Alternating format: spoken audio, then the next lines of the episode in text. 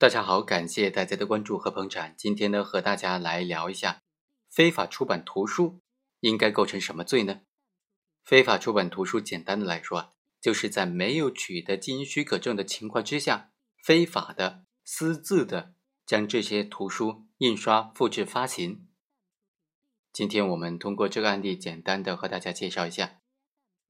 检察院就指控，二零一零年一月到二零一一年六月期间。被告人霍某，他在担任某个词典公司的经理期间，为了获取非法的利益，雇佣了饶某和王某等人，在超出营业执照所规定的经营范围和没有取得出版印刷许可证的情况之下，非法的从事出版物的出版、印刷、复制、发行业务，严重扰乱市场秩序。经过某个司法鉴定中心的鉴定呢。在这个期间，他所销售的教育图书，也就是辅导书，达到了十八万册，销售金额达到了一百零六万。所以，公诉机关认为，本案当中，被告人霍某应当构成非法经营罪，而且应当是构成情节特别严重的情形。法院经过审理，就认为霍某违反国家规定，非法从事出版物的出版、印刷、复制、发行业务，严重的扰乱市场秩序。他的行为构成非法经营罪。法院作出这样的判决，主要法律依据在哪里呢？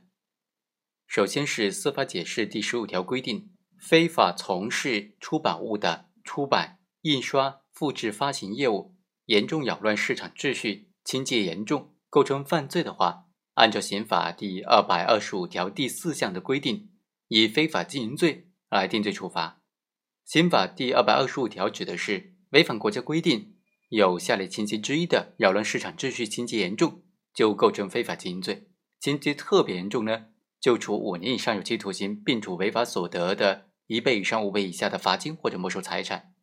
第四项指的就是兜底条款了，其他严重扰乱市场秩序的非法经营行为。